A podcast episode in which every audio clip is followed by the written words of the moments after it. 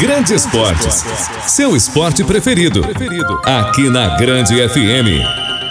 Olá, estamos chegando com o nosso podcast Grande Esportes e nesse episódio abordaremos um assunto delicado e polêmico que tem afetado o mundo do futebol e das apostas esportivas: a manipulação de resultados.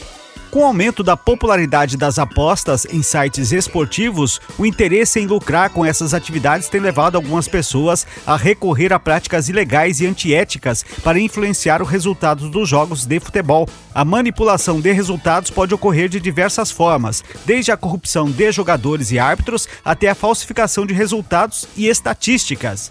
Mas como isso funciona? Como as apostas esportivas se relacionam com a manipulação de resultados? Quais são as consequências dessas práticas para o mundo do futebol? Essas são algumas perguntas que vamos responder ao longo do episódio desse podcast.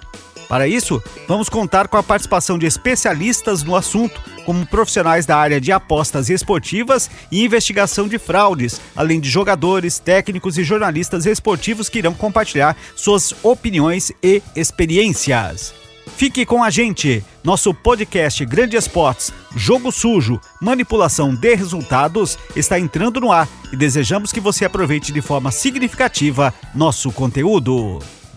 Grande Esportes. Esporte é vida, esporte é saúde. O futebol está sofrendo cada vez mais com a ameaça de manipulação de resultados um relatório produzido por uma agência internacional de uma divisão especializada em integridade de consultoria de apostas esportivas sediada em Londres apontou que os números se mantiveram iguais em comparação aos últimos dois anos. Além disso, foi constatado que as principais ligas e partidas internacionais, em especial na Europa, estão cada vez mais ameaçadas. O Brasil é o país com mais jogos esportivos suspeitos de manipulação do mundo. O dado é do relatório de integridade divulgado em março de 2023 pela empresa suíça de tecnologia esportiva Sport Trader, relativo a 2022. Foram 152 jogos com suspeita de manipulação. A Rússia ocupa o segundo lugar com 92 jogos, seguido pela República Tcheca, 56, Cazaquistão, 43 e China, 41. O relatório identificou 1.212 partidas suspeitas no total, distribuídas entre 12 diferentes modalidades de esportes e 92 países em todo o mundo. Confirmando a tendência apresentada em 2021, as competições de níveis inferiores foram as mais afetadas. Em 2022, 52% das partidas de futebol suspeitas vieram da terceira divisão ou inferior, incluindo ligas regionais e competições juvenis.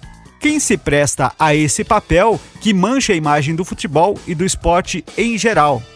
Tudo leva a crer que os jogadores são os personagens mais acessíveis aos corruptores mas não podemos deixar de levar em consideração que árbitros e auxiliares inescrupulosos também são agentes desse negócio que envolve uma cifra astronômica de dinheiro nos quatro cantos do mundo. Calcula-se que o faturamento global das casas de apostas nos tempos de hoje atinge a soma de um trilhão de euros por ano, cerca de 6,5 trilhões de reais. Antes de falarmos mais sobre a manipulação nos jogos propriamente dito, é importante entendermos como funciona o mercado de apostas, que é o foco de criminosos que atuam nesse setor. Vamos ouvir o Netuno, um dos trades esportivos mais respeitados do Brasil, e nos detalha como é o segmento de apostas esportivas no Brasil e no mundo. E eu vou dividir os mercados de apostas aqui de três formas. Primeiro, a gente tem os mercados que eu vou, eu vou citar, a nomenclatura não está correta, mas eu vou botar aqui os mercados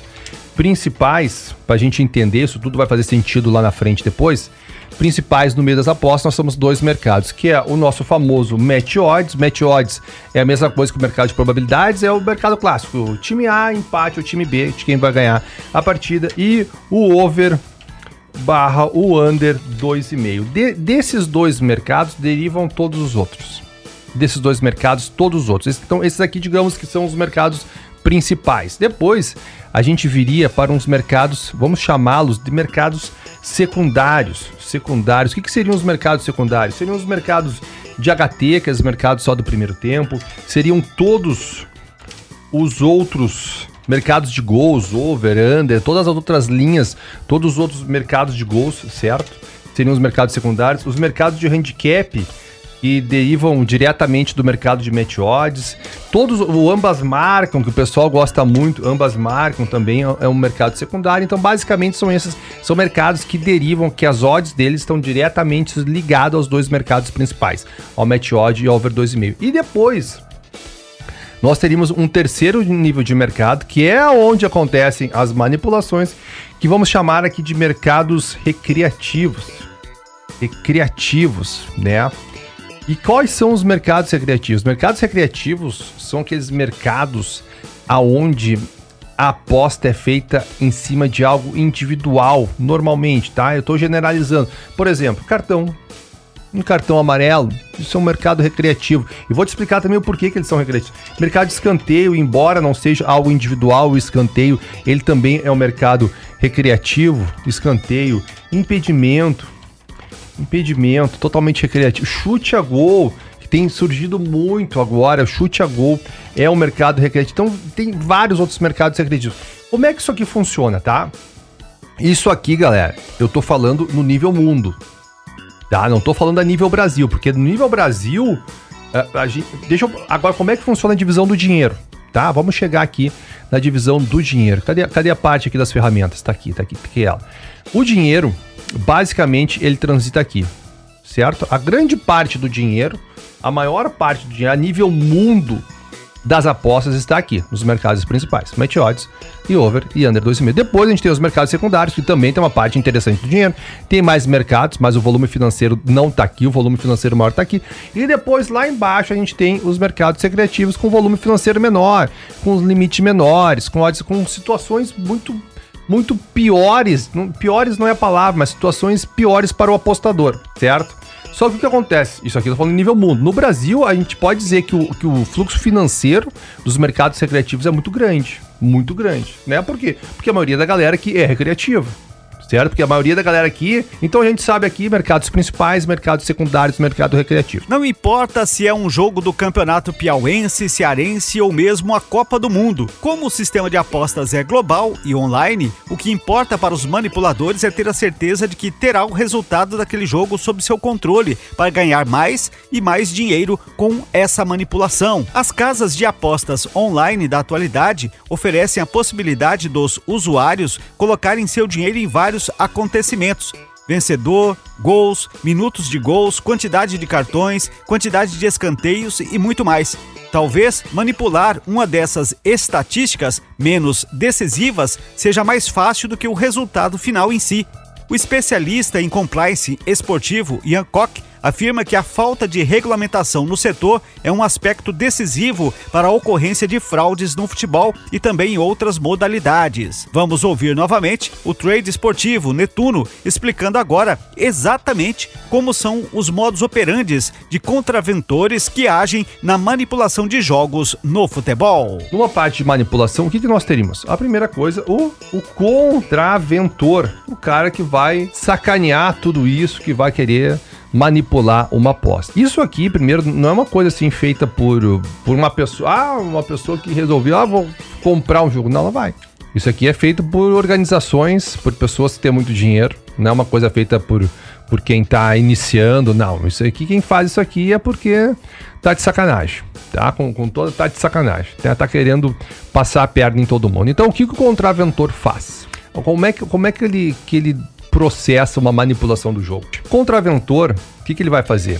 Ele vai vir e vai dar o seu primeiro passo falando com um jogador. E aqui a gente tem que tirar um. A gente tem que desmistificar isso aqui, tá? O, porque se a gente banaliza, a gente não chega a lugar nenhum. Se a gente banalizar e começar a dizer que todo jogo é manipulado, isso, isso, vira pó. Isso não existe, porque não são todos os jogos que são manipulados.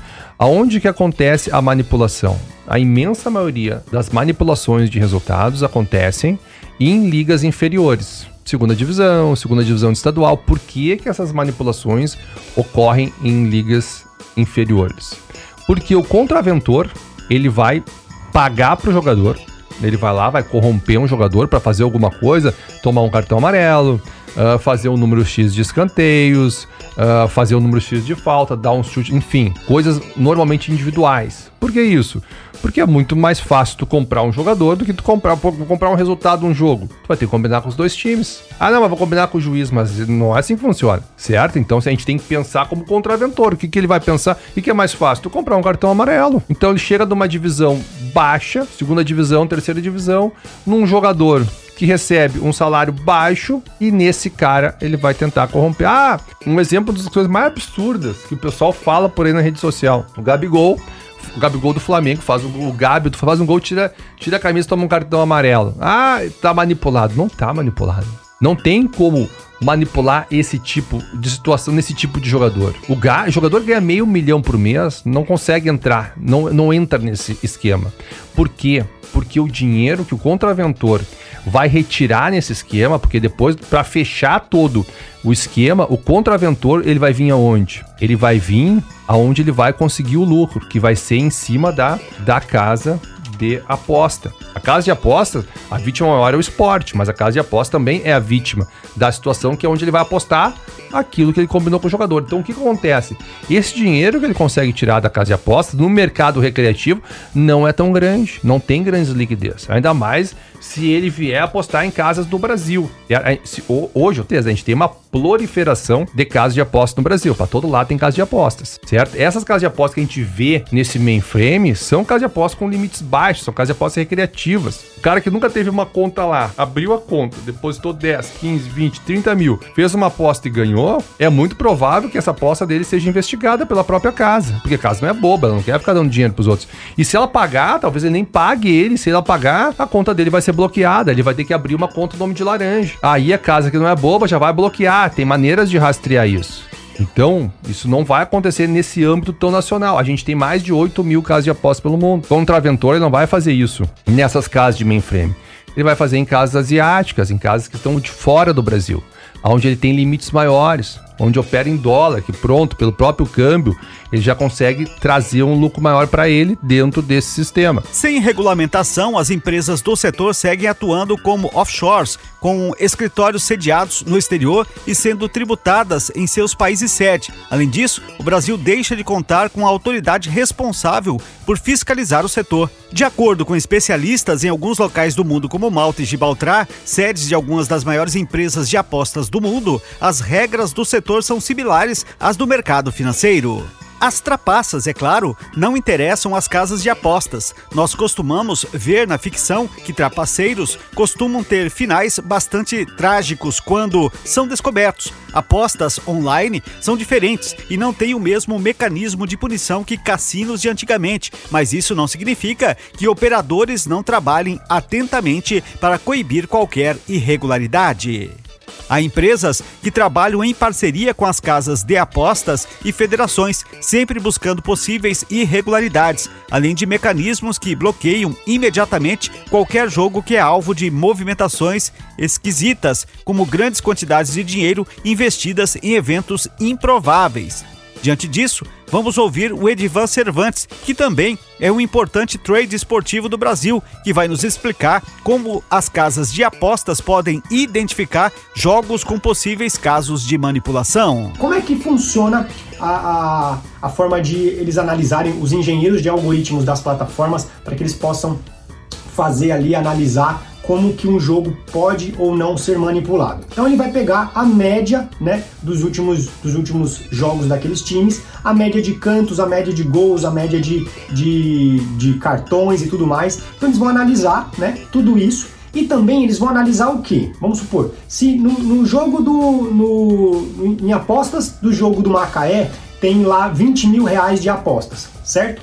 E aí, do nada, de um, de, de um jogo para o outro, acontecem 100 mil reais em apostas. Isso, isso já, já é, é um indício, né? É, já é, dizendo ali que existe algum tipo de irregularidade, algum tipo de algo que estranho, né? Então, isso aconteceu no jogo do Macaé. Então, eles analisaram lá algumas casas de apostas, fizeram análise desse, desse perfil e, vi, e viram que é, nos últimos jogos daquele time teve um, um volume baixo de apostas Porém, nesse jogo específico teve um volume muito alto, né? E também aconteceram algumas coisas, né? Alguns, alguns gols é, muito é, estranhos, né? Aconteceram ali nesse jogo, né? Muitos escanteios, teve escanteios demais nos primeiros 20 minutos do jogo. Então isso já é, tem forte indícios é, alegando ali que pode ter sido é, manipulado esse jogo. Então as casas elas é, entraram com uma, com uma liminar né, é, para o Ministério Público para analisar o que está acontecendo com relação a, a, a, esse jogo, se houve algum tipo de manipulação. Então as casas elas estão cada vez mais ligadas em, na questão disso, porque ah, infelizmente, infelizmente, ainda mais no Brasil, as pessoas elas têm ah, um certo tipo de cultura de dar um jeitinho nas coisas e querer sempre sair na vantagem. Então, é, se você acontecer, já aconteceram casos de pessoas me oferecerem informações privilegiadas, eu nunca é, abri nem conversa para isso. Então tomem cuidado, porque isso pode afetar vocês. E aí você pode, desde uma coisa leve, que é você ser banido das plataformas, não nunca mais você apostar com os seus dados, né? Perder a sua grana que está lá, até você ser preso. Né? Então não participe desse tipo de esquema, desse tipo de é, é, maneira ilegal, porque quando a casa cai, ela cai de maneira grandiosa, beleza? Estima-se que em 2023, as mais de mil casas de apostas no Brasil movimentem 20 bilhões de reais. Em 2018, no ano da legislação, era apenas 2 bilhões. Apenas dois times da Série A do Campeonato Brasileiro não possuem patrocínio dessas empresas, Palmeiras e Cuiabá. Desde novembro de 2021, a polícia de São Paulo abriu 11 inquéritos para investigar manipulações de resultados no futebol. Na maioria dos casos, são torneios pequenos, onde os jogadores ganham muito pouco e a repercussão midiática ainda é menor. A lista conta com partidas do Paulista Sub-20, do Estadual Feminino e da Quarta Divisão Masculina. Questionado sobre as recentes denúncias de possíveis manipulação de resultados na Série A do Campeonato Brasileiro, um dos mais importantes apresentadores de programa esportivo, Milton Neves, deu sua opinião sobre o assunto e destacou que, além do futebol, a vergonha da manipulação chegaram também à NBA. uma pouca vergonha, né? A revista Placar brilhantemente com Sérgio Martins, o apelido dele era Surdinho, ele que montou aquele escândalo lá que a Placar movimentou a, a, a máfia da loteria, né? Uhum. Da loteria esportiva. Parabéns. O Sormani me contou outro dia nos bastidores do terceiro tempo da Band que foi o Sérgio Martins, que já faleceu, não o conheci, o apelido dele era Surdinho. Aí ele começou a levantar as marmeladas da loteria esportiva, mas a chefia ficou com medo. Ah, não, isso aí é perigoso. Só que ele continuou investigando. Quando ele fechou a matéria, não teve jeito. Publicaram. E a honra, segundo o Sormani, foi do, do Sérgio. Esqueci o nome do homem, acabei de falar. O Sérgio, o apelido dele era exatamente Surdinho. Agora, sobre a marmelada, parece que tá claro, hein? Pelo que eu tô lendo aqui, hum. é, também na Bandeirantes, ouvindo na Bandeirantes, no UOL, eu vou dizer uma coisa pra você, pô. Já tem coisa ruim mesmo, hein? É. Eu tô acreditando sim. E a coisa tá lá no, no Ministério da Justiça ou coisa parecida. Eu acho que vai dar jogo isso aí pra punir os malandros. É, estão falando num, num, num, numa vergonha de um dos maiores torneios esportivos do mundo, a NBA, cara que estão lá também, dois ou três lá, ah, fazendo picaretagem nos jogos. Eu não tenho aqueles nomes complicados que eu não sei falar. Que tem, tem, tem investigado também lá na NBA é. maravilhosa que a Band transmite e tem jogador lá suspeito, viu, Zaidan? Uma pesquisa de opinião pública realizada pelo Instituto Paraná Pesquisas entre os dias 15 e 18 de março deste ano entrevistou 955 homens e 1.055 mulheres com 16 anos ou mais em 154 municípios brasileiros, revelou que 63,9% dos entrevistados acredita estar ocorrendo manipulação dos resultados esportivos no país com o objetivo de favorecer grupos de apostas. A grande maioria que opinou positivamente pertence à região sudeste do país, representando 68,3%. As regiões Norte e Centro-Oeste, que tiveram o resultado somado, ficaram em segundo lugar, 66,7% das respostas. O Ministério Público de Goiás deflagrou recentemente o início da Operação Penalidade Máxima 2, que visa investigar a atuação de uma organização criminosa na manipulação de resultados de jogos de futebol, inclusive da Série A do Brasileirão. O órgão informou que já foram cumpridos três mandados de prisão preventiva e 20 de busca e apreensão em 16 municípios de seis estados brasileiros. Vamos ouvir agora uma matéria feita pelo jornalista André Isaac para o canal PUC TV de Goiás, onde ele traz a fala de Hugo Jorge Bravo, presidente do Vila Nova, e do promotor de justiça do GAECO de Minas Gerais, Dr. Fernando Martins Sesconeto, explicando o trabalho da operação. Penalidade máxima. Esse é o nome da operação do Grupo de Atuação Especial do Combate ao Crime Organizado para descobrir manipulação de resultados em jogos da Série B do Campeonato Brasileiro. E essa história começa em novembro. Mas ele cometeu um negócio aqui que eu tenho que responder por esse negócio é na polícia. Lá é onde ele tem que responder o que ele fez aqui no Vila. Você já ouviu falar naquela história tem tudo, mas não tem nada? Infelizmente, esse é o caso. E falta de ajudar não foi, tá? Então é o seguinte, eu rescindi o contrato dele. Os motivos, não sei se daqui seis meses, daqui um ano as pessoas vão saber. Só que o que ele fez é gravíssimo. O que ele fez é crime. E era caso de polícia mesmo. O Ministério Público, por força de lei, não cita nenhum nome. Mas foi o Vila Nova que denunciou o esquema. É importante dizer que a investigação iniciou somente porque um clube, no caso vítima desse esquema, procurou diretamente o Ministério Público e trouxe a notícia da suspeita de manipulação em três jogos da Série B do ano passado. E a manipulação de resultado consistiria especificamente é, no cometimento de pênaltis, sempre no primeiro tempo dos jogos, de forma a garantir um elevado ganho financeiro para os apostadores e também para atletas direto ou indiretamente envolvidos. O Ministério Público não revela os nomes, mas o jogador que deveria fazer o pênalti era o volante Romário. Ele recebeu 10 mil reais de Gabriel Domingos, também jogador do Vila Nova, em que os aliciadores teriam utilizado a conta para fazer a transferência. Mas Romário não foi relacionado nesse jogo. Então, ele tentou convencer outro jogador a fazer o pênalti. E foi aí que o Vila Nova descobriu. Resultado é que não teve pênalti no jogo do Vila Nova contra o esporte. Isso acabou gerando um prejuízo para os apostadores. Estima-se que o prejuízo decorrente do não êxito na aposta foi em torno de 2 milhões de reais. E o ganho para os atletas envolvidos seria de 150 mil reais para cada. Seriam pagos 10 mil reais a título de adiantamento, como um sinal, e 140 mil reais após o, o êxito do evento. Em Criciúma, Joseph do Tombense comete pênalti. E em São Luís, Mateuzinho derrubou um jogador do Londrina na área. Os dois estão sendo investigados. Importante dizer que não tem indicativo que os clubes tenham participado ou de alguma forma auxiliado na fraude, até porque os clubes são vítimas. Afinal de contas, são, seriam seus próprios jogadores que estariam atuando contra os interesses da própria equipe, com cometimento de pênalti no começo do jogo, por exemplo. Então, esses dois jogos citados são suspeitos. A investigação continua. Várias pessoas foram ouvidas e foi cumprido um mandado de prisão temporária contra um empresário de jogadores. Na verdade, ele é, existe uma empresa que, que se destina oficialmente a agenciar atletas é, e ele utiliza parte dessa empresa para fazer esses pagamentos de sinal, por exemplo, para atletas cooptados.